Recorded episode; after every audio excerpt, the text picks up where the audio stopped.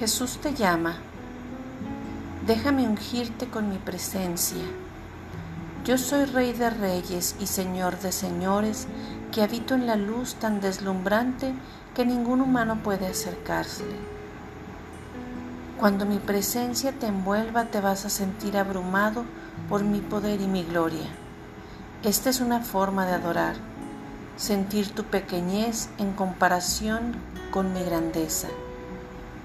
El hombre ha tenido la tendencia a hacerse él mismo la medida de todas las cosas, pero la medida del hombre es demasiado pequeña para poder comprender mi majestuosa vastedad. Por eso es que muchas personas no logran verme, aun cuando viven y se mueren y existen en mí.